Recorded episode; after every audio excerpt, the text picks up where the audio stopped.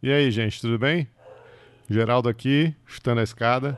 Se você caiu de paraquedas, o Chutando a Escada é um podcast de política internacional e divulgação científica na área de relações internacionais. Esse aí latindo no fundo é o Fred. Se você conseguiu ouvir, tá aí com fone de ouvido bom.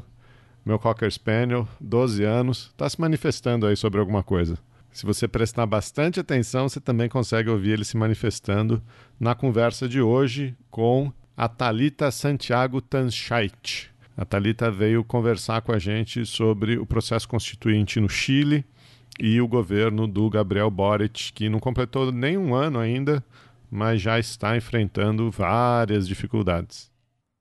Eu estava aqui tentando gravar essa abertura para vocês, fazer um comentário sobre 2022, fazer um comentário sobre o fim do ano, mas eu acho que aconteceu tanta coisa que ainda estão me faltando palavras para expressar esse nosso sentimento de catarse coletiva, né? É, a gente fica vendo aí as notícias da transição, os novos ministros, as PECs. Acho que às vezes a gente até se esquece por tudo que a gente passou nesses últimos quatro anos. Mas daqui a pouco a gente deixa uma mensagem aí, o ano está terminando. Está terminando aqui no Chutando a Escada também.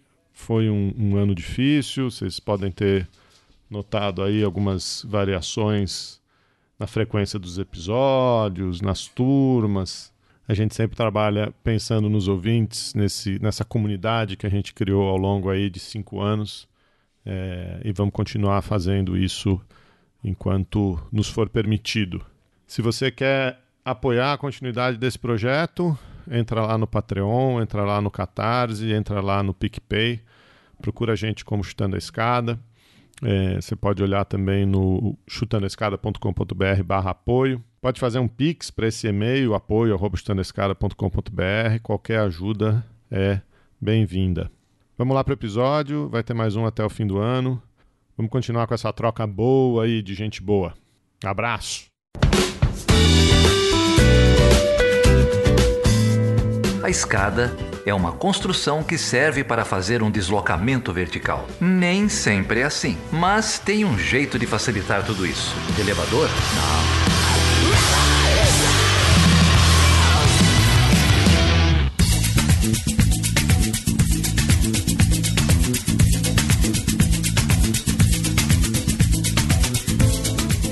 Gente, eu estou hoje aqui com a Talita Santiago Tanschait. A Talita é investigadora associada do Instituto de Ciências Sociais da Universidade Diego Portales, em Santiago.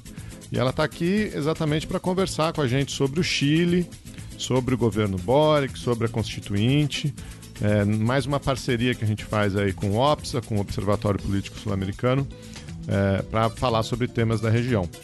Talita, obrigado por topar o convite. É um prazer ter você aqui para falar com, com o nosso público. Muito obrigada. Eu que agradeço o convite. Thalita estava me contando que você está tá aí no Chile, está fazendo um pós-doutorado, uma pesquisa sobre uh, as direitas, a ultradireita no Chile. Mas o que eu acho bacana aqui do, do Chutando a Escada, do podcast, é que a gente não se arrisca a falar de coisa que a gente não sabe, né? Então, para te falar rapidamente o que eu sei do Chile, eu sei assim, olha, o Boric foi eleito, o Boric é um cara de esquerda, meio progressista. Tem umas mulheres porretas na administração dele, né? Tem uma vice-presidente porreta, tem uma ministra da defesa. Teve uma constituinte, a constituinte não passou. É, isso que eu, é esse o tanto que eu sei do Chile. Então conta pra gente um pouquinho é, o que que... Quando, quando o Boric foi eleito, teve muita reflexão na região a respeito. A gente estava vivendo... A gente viveu um movimento de uma onda rosa, depois teve um movimento de reação das direitas. O Boric parece que foi uma das, das lideranças aí que inaugurou talvez um novo momento da esquerda latino-americana. É, como, é que você, como é que você tem visto é, o Chile, no tanto contexto doméstico, como o papel do Chile aí na, na região? Bem, muita coisa para falar, né? Mas pegando esse gancho final do que você disse sobre o Boric. Pois é, né? Ele foi eleito com muitas expectativas. E não apenas no Chile, é, mas na região e eu diria em alguma medida no mundo, né? Porque o Boric ele encarnou essa nova esquerda latino-americana, mas essa nova esquerda internacional também, que não havia chegado ao poder em nenhum outro contexto. Se a gente pensar em lideranças ou partidos desafiantes como o Podemos na Espanha, ou o PSOL no Brasil, outras organizações e movimentos que surgem aí ao redor do mundo. E aí, no contexto latino-americano, especificamente, o que seria essa nova esquerda, né? É, eu diria que é uma esquerda que não é herdeira dos, dos processos de transição à democracia, não é essa esquerda que, remer, que emerge na luta pela, pela redemocratização e que aí se organizou principalmente ali em torno do Foro de São Paulo, né, a partir da década de 90, que seria o PT no Brasil, o peronismo na Argentina, a Frente Ampla Uruguaia, é, o MAS na Bolívia. Então, não tem essa herança e essa carga da trajetória, eu diria, do socialismo democrático, por exemplo, é, regional, e que por não ter essa carga, e eu acho que as expectativas em torno do Boric giravam em torno de dois eixos. O primeiro, em torno da atualização programática da esquerda latino-americana, e aí tanto com uma revalorização da democracia, né? Pensando que a gente está tá no contexto de Nicarágua e Venezuela, que são dois bichos hiper espinhosos para essa esquerda mais tradicional. Então, de atualização programática em torno da revalorização da democracia, mas também da inserção de novas agendas na, na ordem do dia, e aí eu destacaria a agenda climática, mas também temas de gênero e LGBT. E o segundo, que vem casado com a atualização programática, que é a renovação política, né?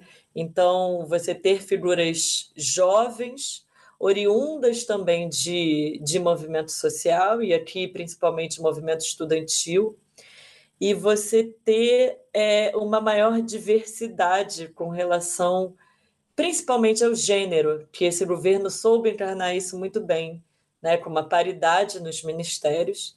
E até hoje, mesmo com todas as adaptações que o governo teve que fazer ao longo desse ano, se a gente pega o núcleo duro do governo Boric, ele é todo é, rodeado por mulheres.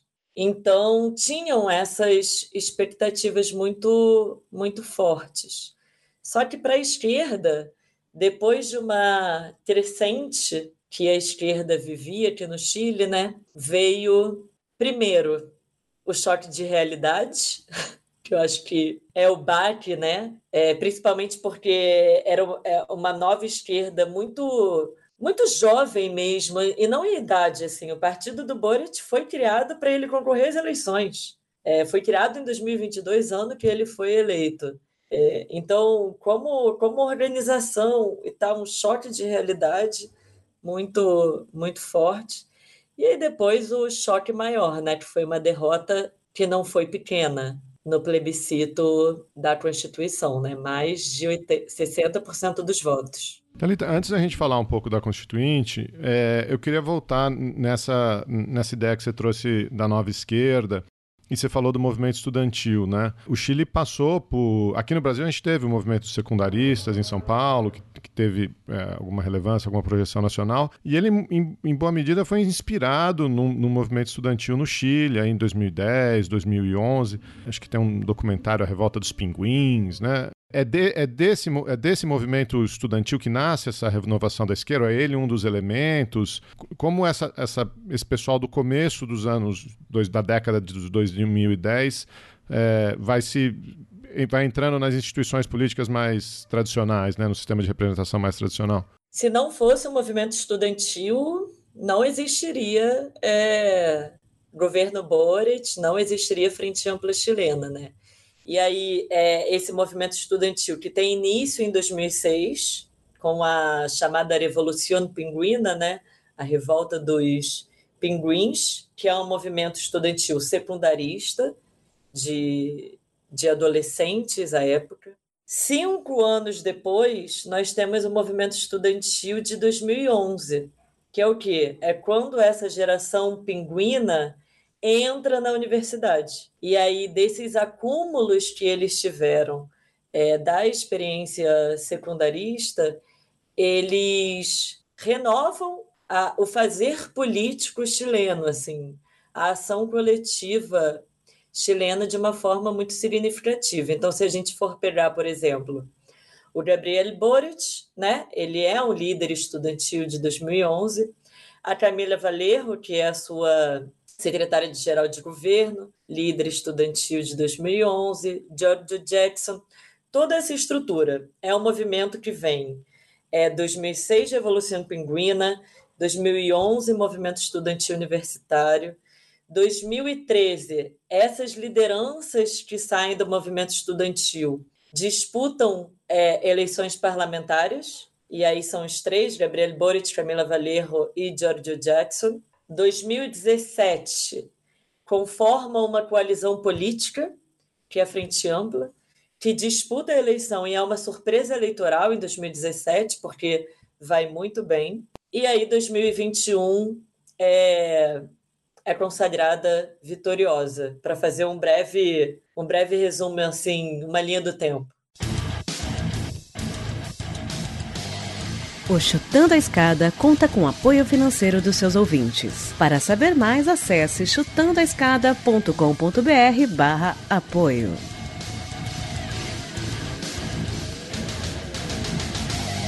Teve muito essa coisa, não só no Brasil, né? mas, mas em vários outros países, falando ah, a nossa inspiração é o movimento estudantil chileno. Isso aconteceu tanto em 2006 quanto em 2011. E aí eu acho que o caso mais recente de São Paulo é, acabou virando muito emblemático. Agora, eu acho que é muito importante realçar que o modelo educacional chileno ele é completamente diferente do modelo educacional brasileiro, que na verdade o modelo educacional brasileiro é, serve de exemplo por o que eles esperam ter um dia no Chile, né? Porque se nós é, lutamos pela expansão da educação pública, da gratuidade, por uma alimentação escolar decente, por horário em tempo integral, por salário digno, etc. No Chile é, é um modelo completamente oposto, né? Porque não existe um, um modelo público de educação. No, no nível secundário até existe, mas com várias nuances na, no nível universitário não existe, né? As, as universidades públicas são pagas.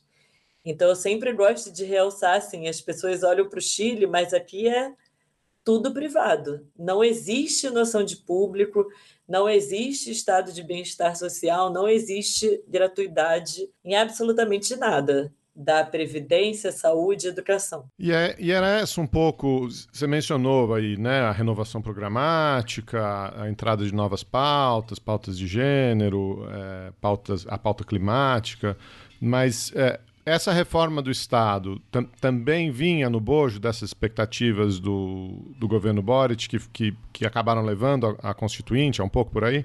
Não, totalmente. Tem o estalido social de 2019, né? Que é o momento em, em que se diz que o Chile despertou, que é esse período dessas grandes manifestações, desses grandes protestos que mudaram a, o cenário chileno, mudaram a paisagem, mudaram a forma como as pessoas se relacionam com, com o espaço público, assim de uma forma muito determinante, né? E a solução que o sistema político encontrou para, de alguma forma, apaziguar esses protestos, porque foi coisa de que Santiago ficou dois meses parado. Mas eu estou falando parado mesmo, assim, é, a cidade sem funcionar. Não é gente de camisa verde e amarela fazendo mobilização em frente de quartel, não, não é isso, né? Não. De jeito nenhum. A cidade, assim, estação de metrô, toque de recolher.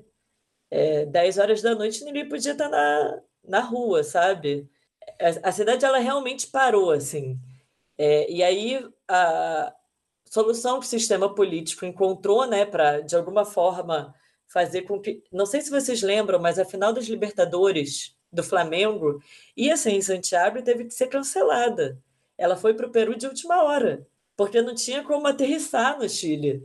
Era uma coisa assim, foi, Foi realmente uma, algo muito, muito significativo.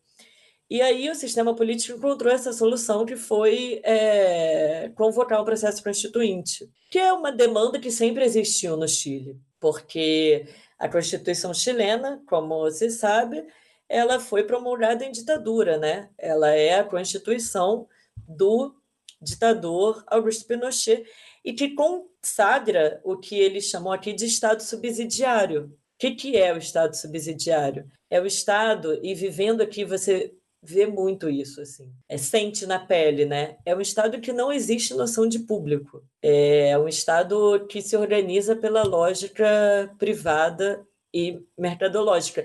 É como se fosse o, o contrafactual da Constituição de 88. E, e o governo Boric tinha uma grande expectativa nesse processo constituinte, porque as reformas que ele propunha estavam atreladas ao fim dessa Constituição.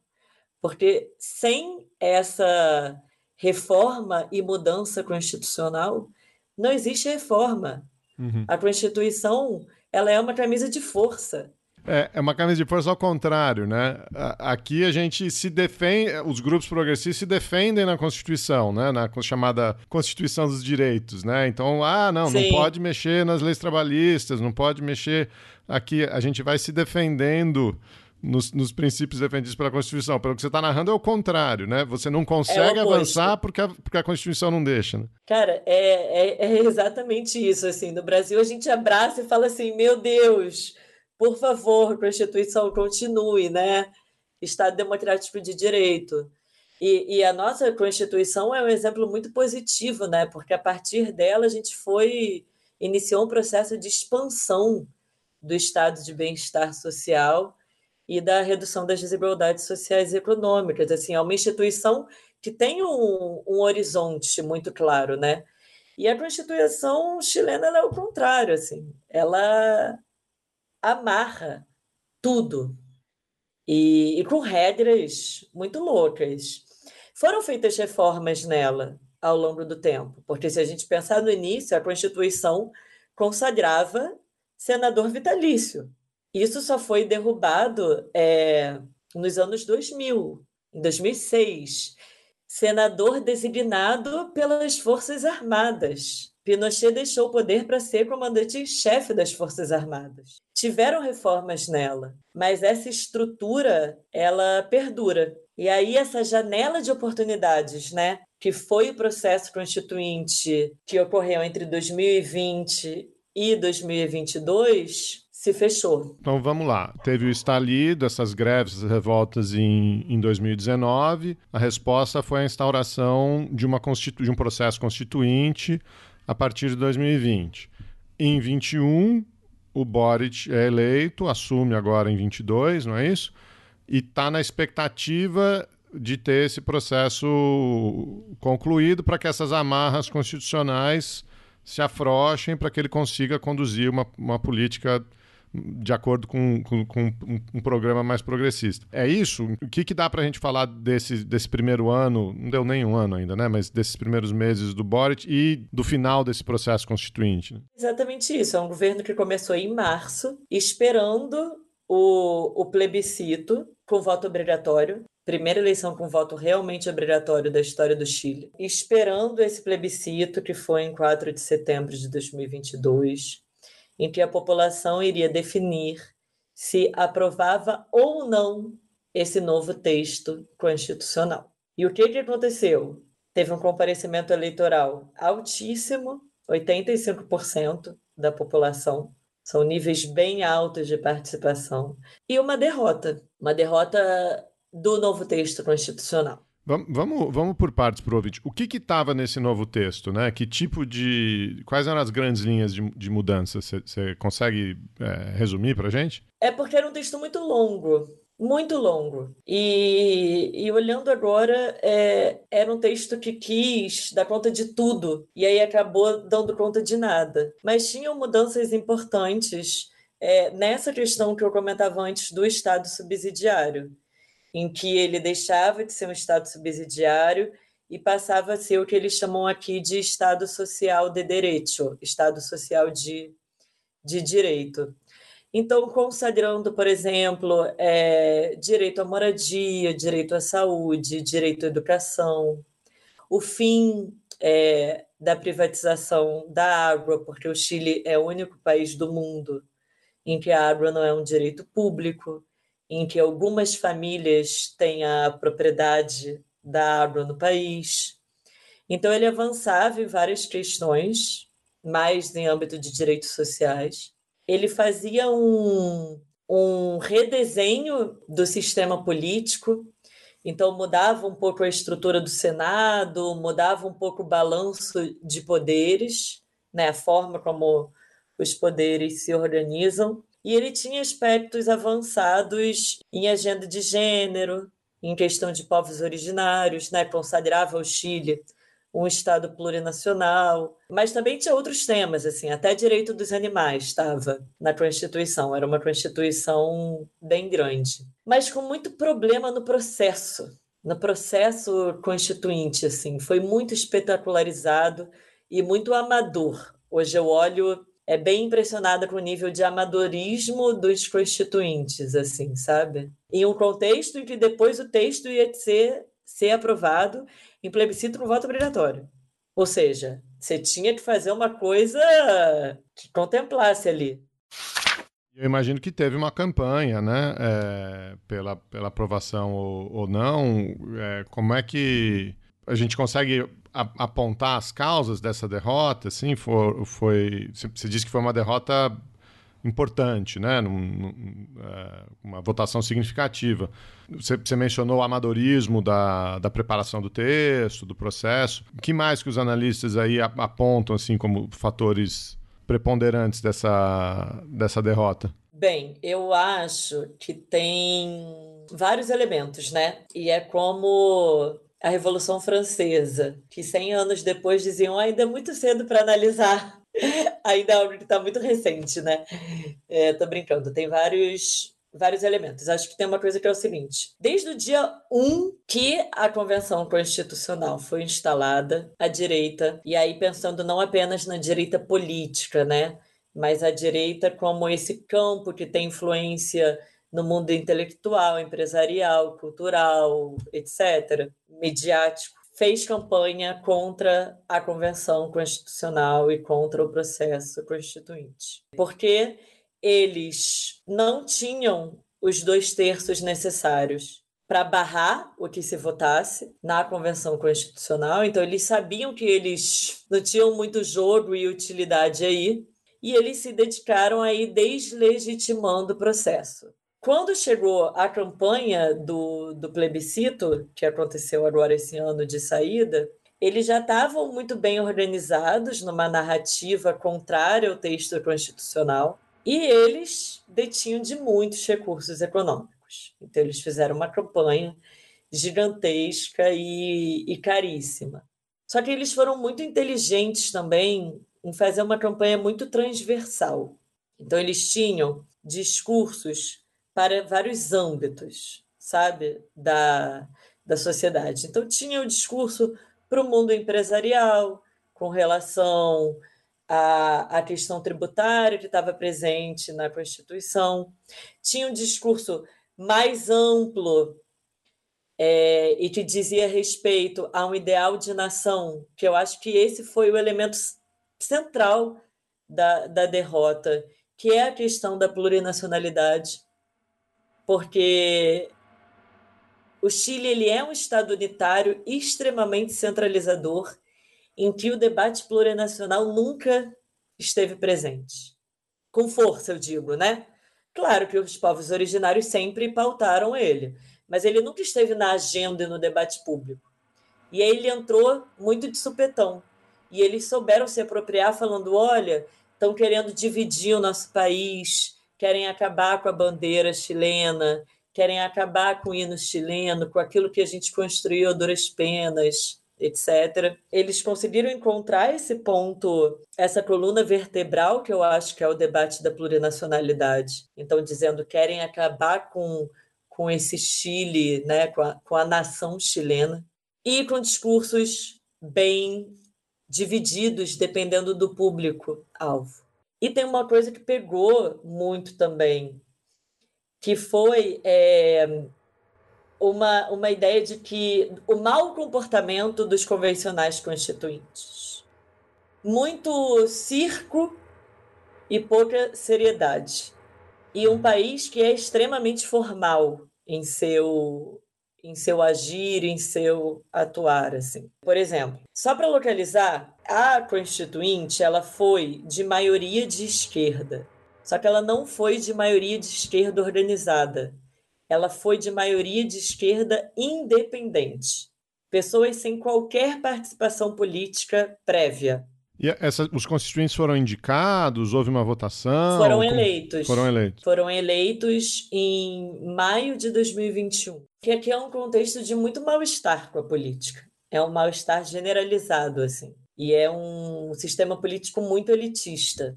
É um sistema político muito sem raízes, sabe? No Brasil, a gente tem essa força que é o, o PT, mas a gente também não pode negar que o Bolsonaro, por exemplo, ele, ele expressa um, uma parcela considerável da população, né? Ele tem uma conexão muito forte com, com uma parcela grande da população.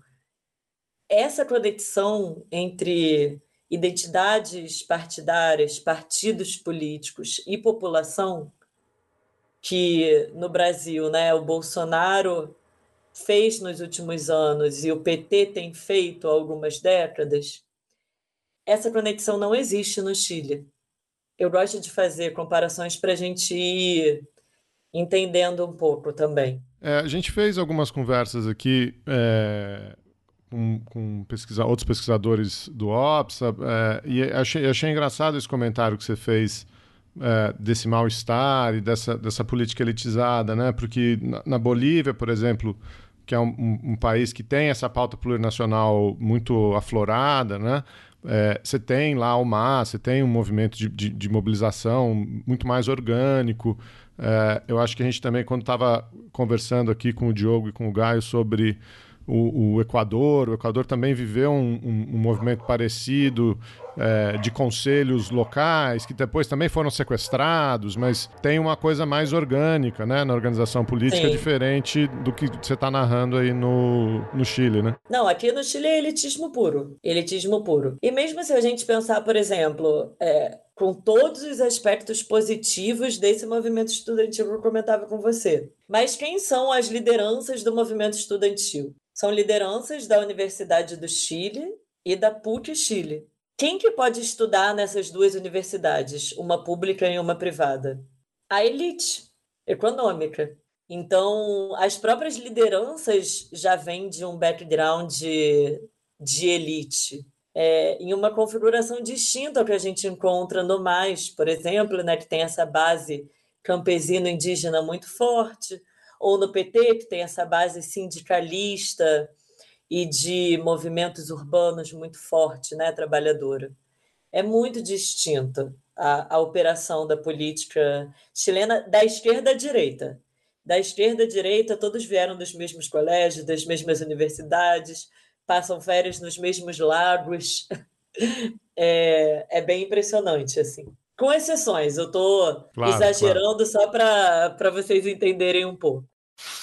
Só para completar uma questão anterior à Convenção Constitucional, uhum. esquerda era de maioria independente, né? Uhum. Com mais de dois terços aí de esquerda e independente. E aí eu acho que se pecou no fazer política. Então tinha muitas questões meméticas, assim, sabe? Ah, eu vou fantasiada, vamos fazer uma serenata no Congresso. É, um dos casos mais emblemáticos foi de um, um independente que foi eleito para constituinte, porque nas manifestações de 2019 ele saiu com um cartaz dizendo que estava com câncer e como a saúde era privada, ele não conseguia custear o tratamento dele de câncer. Achou que ia ser mais um na multidão. Virou capa em tudo que é jornal, virou uma celebridade pós-manifestações, foi eleito é, constituinte e no primeiro mês de constituinte descobriu-se que ele não tinha câncer. Gente, mas é um negócio meio meio tiririca, então, assim, meio é, senador Romário, foi teve um pouco disso nessa eleição da Constituinte, é isso? Teve muito, muito. O que, por um lado, é, não tinha como ser diferente por conta desse mal-estar generalizado com a política. As pessoas estão cansadas da política tradicional e não é sem, sem razão. E tinha um otimismo porque esses independentes que chegaram à Constituinte eram pessoas de classes baixas. Então era uma, uma tentativa de mudança também sobre quem participava do processo de tomada, tomada de decisões, sabe?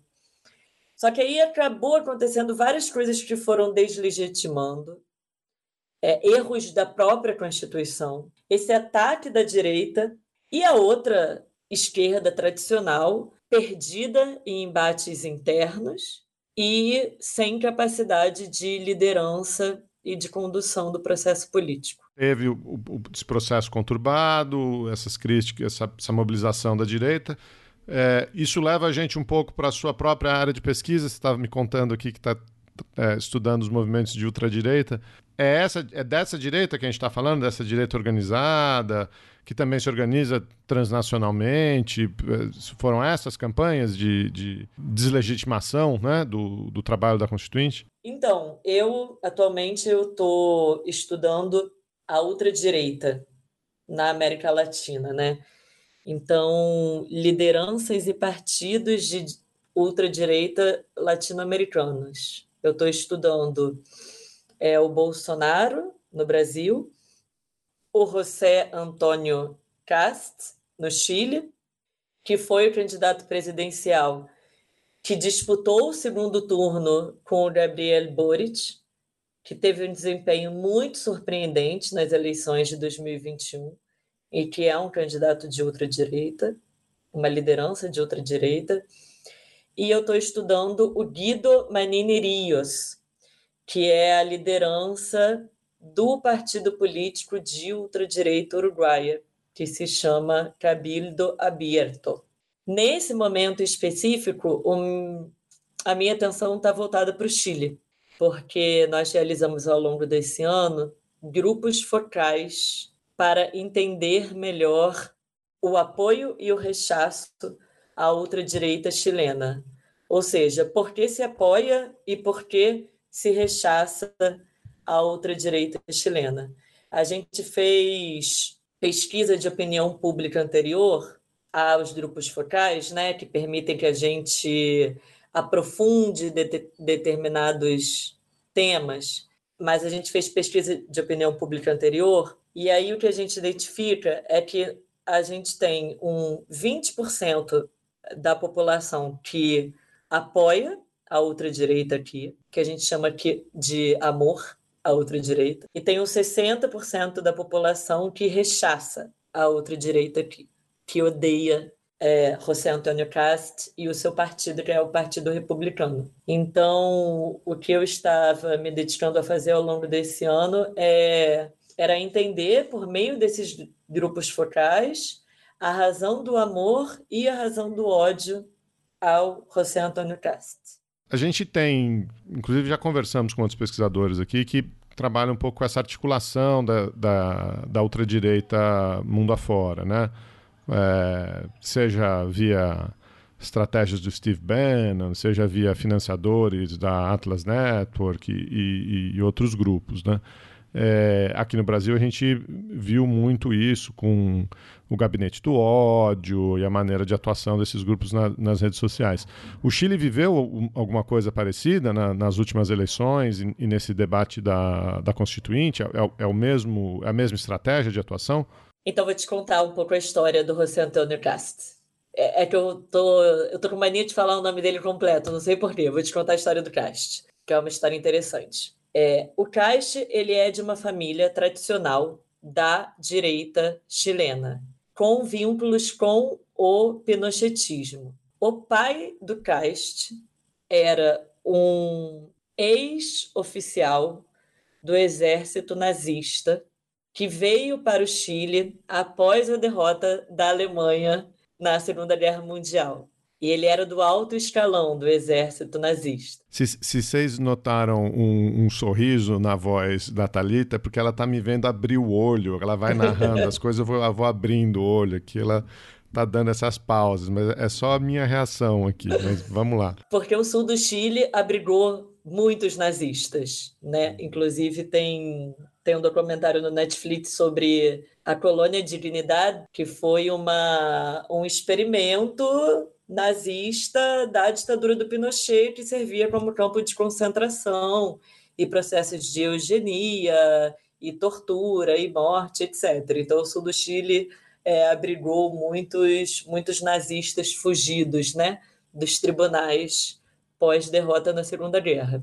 E a família do, do Cast, ela colaborou ativamente com o regime Pinochet. Algum familiar dele, que agora eu não vou saber dizer se é o pai, o tio ou o irmão, foi ministro de Estado do Pinochet. Então, é uma família com, com vínculos com essa tradição pinochetista, que após a transição à democracia, é, integrou a União Democrática Independente, UDI, que é o partido da direita tradicional chilena. É o partido criado pelo Pinochet e pelos seus apoiadores mais fiéis para que o pinochetismo sobreviva é, no pós-ditadura. Ele foi é, vereador durante quatro anos por esse partido e foi deputado durante quase duas décadas desse partido, de 2000 a 2016, de 2002 a 2016. Só que ele renunciou à UDI porque ele observava uma espécie de moderação e adaptação programática da UDI ao longo do tempo. E ele dizia que era preciso que o Chile tivesse uma liderança capaz de representar as verdadeiras posições da direita chilena que seriam posições mais radicais de direita. E aí ele renuncia à UD em 2016 e se candidata a presidente em 2017. Em 2017, ele tem 8% dos votos, o que é uma boa votação para a época e para o contexto da candidatura dele. Entre 2017 e 2021, e aí eu considero ele bem mais inteligente que o Bolsonaro, ele primeiro cria um movimento chamado Ação Republicana e depois ele cria um partido chamado Partido Republicano. E aí, com esse partido, ele arma uma coalizão chamada Frente Social Cristã para disputar as eleições de 2021. Mas com um aparato muito bem armado, sabe? Com uma construção política muito bem feita e inteligente. Por isso que você está dizendo que ele é mais inteligente que o Bolsonaro, né? Ele, ele se é, estabelece institucionalmente primeiro com o movimento, com o partido, para depois entrar na disputa política para a presidência, né? Ele tem um projeto de médio e longo prazo muito bem delineado e um projeto que eu também eu estudo tanto o apoio e o rechaço a ele, né? Então quem são os votantes é, dele e quem não vota nele de jeito nenhum, mas também o, o programa político dele, né? E essa construção política e, e partidária desse projeto. E, e assim, é, eu estudo partidos políticos, né? Política partidária. Na minha tese de doutorado, eu estudei a esquerda, no caso, eu estudei no Brasil, no Chile e no Uruguai, mas partido mesmo, PT, Partido Socialista do Chile e Frente Ampla Uruguai. E, e o que eu vejo assim é que ele está seguindo um, um passo a passo de, de partidos e projetos políticos com pretensão de existir no longo prazo, sabe? Uhum. De perdurar, assim, e de não girar só em torno da figura dele, mas em torno de outras lideranças. Inclusive, na eleição brasileira, é, agora, no segundo turno, foi uma jovem liderança do Partido Republicano, que é a deputada mais jovem do Chile. Ela foi ao Brasil e participou dos comícios do Bolsonaro na reta final. Será que com o objetivo de, de aprender ou, ou de dar apoio, de prestar assistência? O que, que você acha que. Eles têm vínculos, né? Uhum. O Caixa e o Bolsonaro, eles têm, eles têm vínculos. E eu acho que é de manter essa troca, prestar apoio, uhum. que, era, que é importante para eles aqui é, se demarcarem contra a esquerda latino-americana, né, globalista e etc. É, mas também manter esse intercâmbio, assim, nos moldes do que a esquerda faz, né? Só que me chamou a atenção porque é uma, é uma jovem, 18 anos, assim, sabe? Indo como representante do partido no segundo turno, na reta final das eleições brasileiras, assim. Então, algo importante. Como você falou, né? Um longo prazo, né? Um pensamento mais de médio e longo prazo. E falando em médio e longo prazo, Talita, a quantas anda então o processo da Constituinte chilena, né? Parece que teve um acordo recente aí sobre próximas etapas. O que, que dá para a gente esperar alguma coisa? Olha, eu vou confessar que eu estou bem desanimada. Eu acho assim, existiu uma janela de oportunidades. E sabe essas janelas que que só surgem em um contexto muito específico, assim, para a gente que é das ciências sociais, aquela coisa que existia uma estrutura de oportunidades políticas aberta para a construção de algo e, e que essa janela se fechou, né? O processo constituinte foi derrotado. E agora, é, depois de meses de negociação, eles chegaram num, num acordo que vão fazer vão puxar né, um novo processo constituinte, e aí vão ser eleitos 50 constituintes, da mesma forma que o Senado aqui é eleito, então com o mesmo desenho eleitoral da eleição de Senado, e com 20 especialistas indicados. Como esses especialistas serão identificados, indicados, e o que torna uma pessoa especialista é uma pergunta que nem eles sabem responder ainda. Vai ver que você está no jogo aí, hein, Thalita? É... Especialista, estrangeira, mais neutra. Vai ver que você está no jogo aí também. Tá doido. Eu estou muito bem aqui é, fazendo minha pesquisa, porque isso aí eu acho que não vai render muito. Vamos lançar essa campanha aqui no Chutando a Escada. Falar Thalita para especialista. E até ontem, esses especialistas não iam ser remunerados. E aí teve muita manifestação. Foi tipo assim, cara, quem, quem, quem tem nove meses para fazer um trabalho voluntário? Sabe? Só herdeiro, né? Só quem vive de renda. E aí isso vai agora, eles vão ter que ajustar algumas coisas do acordo e tal. Agora, é um contexto muito difícil, assim, porque essa outra direita que eu comentava antes, ela tem sido muito inteligente em, em, em colocar a sua agenda no debate público. O que ela se sai mal é porque o, o sentimento anti-autoritário ele ainda é muito forte no Chile. Então, esses 60% que rechaçam o projeto da ultradireita, ele é, é um grupo muito heterogêneo e que rechaça por várias razões. Então, tem uma direita mais branda, sabe? Tem uma esquerda mais ideológica.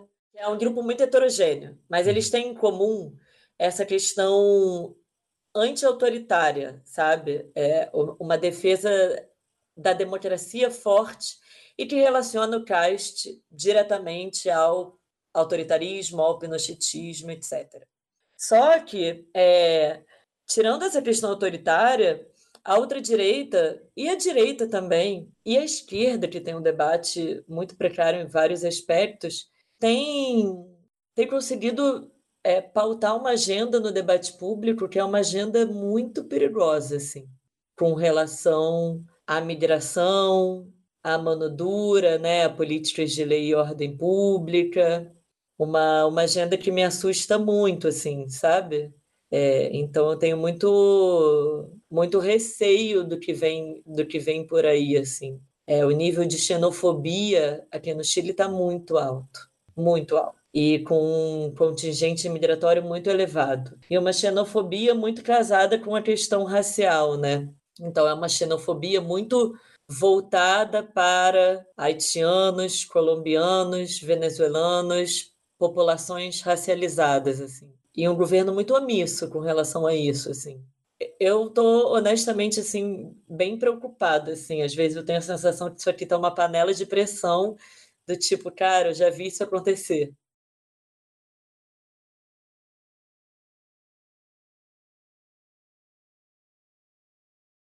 É, essa questão da janela de oportunidade é um negócio importante na sua fala, né? Como quando essas oportunidades não são aproveitadas, como logo vem o rescaldo, né? Vem o é a contra-resposta, né?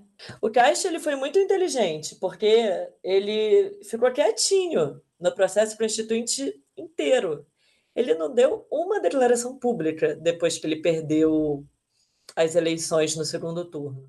No dia que é, a Constituição foi derrotada no plebiscito, ele saiu a público para dar declaração. Vitória do povo do Chile, etc. Esse domingo passado, quando já estava nas vias do acordo constitucional ser feito, ele deu uma entrevista para um jornal muito importante aqui, falando: esse acordo constitucional não vai unificar o Chile, não vai servir de nada, só vai favorecer a esquerda radical e a direita convencional não deveria estar participando desse acordo, etc. Então ele só sai em momentos muito específicos, sabe? E com um discurso muito duro, assim. Ele tem um discurso muito duro e me preocupa como esse discurso ele não tem sido rechaçado de forma contundente pela direita moderada, pela direita convencional e pela esquerda nova, velha, tradicional, que está no governo, que não está.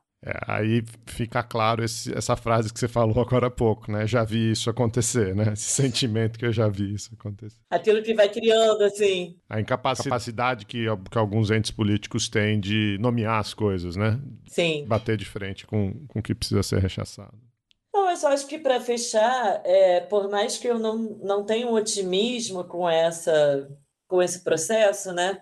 Ele ainda é um processo muito importante para o governo do Gabriel Boric, assim. O presidente ele está muito empenhado em fazer com que esse processo é, é, seja levado adiante é, para que alguma coisa aí desse estado subsidiário caia, né? E ele possa fazer as reformas que ele quer fazer. Porque ele já anunciou uma reforma previdenciária que é interessante, que é avançada para o que existe no Chile, que o Chile não tem previdência pública, tá? Só tem previdência privada. É, ele anunciou também uma reforma tributária que ainda está engatinhando, mas para ele conseguir empurrar aquilo que ele se comprometeu na eleição, ele precisa de algum nível de modificação, assim. Então eu acho que que o futuro desse governo, né, e o próprio futuro dessa nova esquerda está muito atrelado a esse processo. Vamos ver, né? O que ele vai o que ele vai dar. Vamos ver, você certamente vai ver aí do Chile, né, nesses próximos anos fazendo sua pesquisa e certamente a gente vai chamar você para contar para a gente o que está acontecendo, esclarecer para a gente o que está acontecendo aí. Thalita, muito obrigado, foi muito legal, acho que os, os, ouvintes vão, vão gostar bastante da conversa e venha sempre, as portas aqui do, do Chutando Escada estão abertas tiver resultados de pesquisa, tiver coisa para compartilhar, estamos sempre por aqui. Obrigado. Eu que agradeço a vocês. Você acabou de ouvir mais um episódio do Chutando a Escada. Para apoiar, acesse chutandoaescada.com.br barra apoio.